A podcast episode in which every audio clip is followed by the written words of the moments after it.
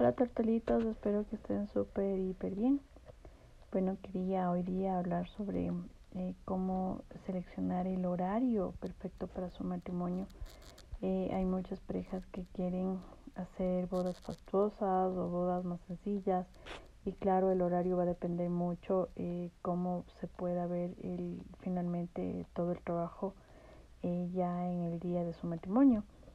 Eh, por ejemplo, las parejas que les gusta mucho eh, la fotografía y que son amantes de la naturaleza, que quieren cosas más eh, relajadas, pueden pensar en hacer un matrimonio en una hacienda.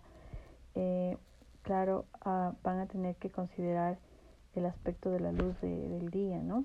Para, para que todo, todo su, su matrimonio luzca como ustedes tenían planeado y, y en ningún momento eh, eh, pueda eh, dañarse sus expectativas principales para, para su boda. Entonces, si es que igual ustedes quieren hacer bodas fastuosas, bodas en donde los invitados e invitadas tengan trajes largos y smoking, donde exista otro tipo de iluminación, incluso cambie la comida, ya deben considerar hacer el matrimonio eh, ya en la noche. Ahora, en ventajas y desventajas, porque esto es clave que lo sepan. Eh, la ventaja de casarse eh, al mediodía es que la boda dura más tiempo y pueden bailar más y lo disfrutan de otra manera, ¿no? Porque tienen una luz diferente para todo.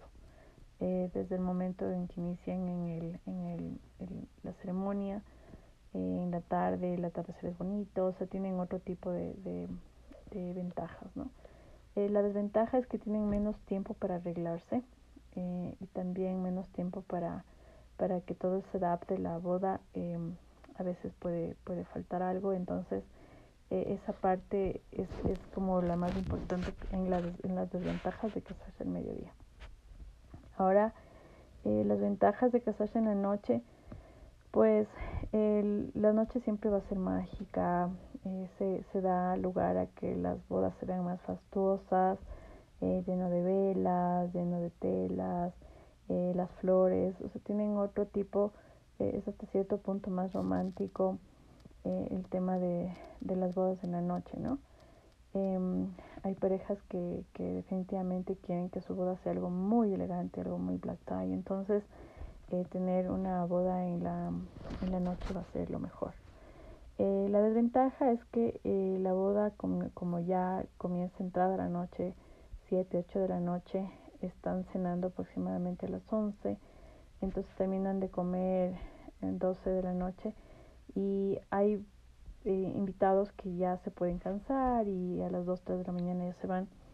Eh, no obstante, también va a depender del tipo de invitado porque eh, hoy en día igual se pueden quedar hasta, hasta bien entrada la madrugada, pero hay sitios y locaciones que por ordenanzas municipales pues solamente se puede hasta cierta hora, entonces hay que considerar este punto. Eso considero también que es la, la parte más complicada y la principal desventaja al momento de hacer bodas en la noche.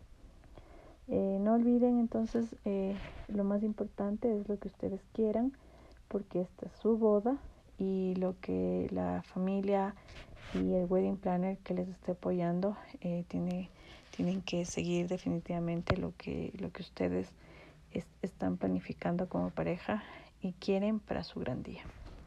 Eh, muchísimas gracias por escuchar este podcast. Soy Carolina Muso, la wedding planner del Ecuador.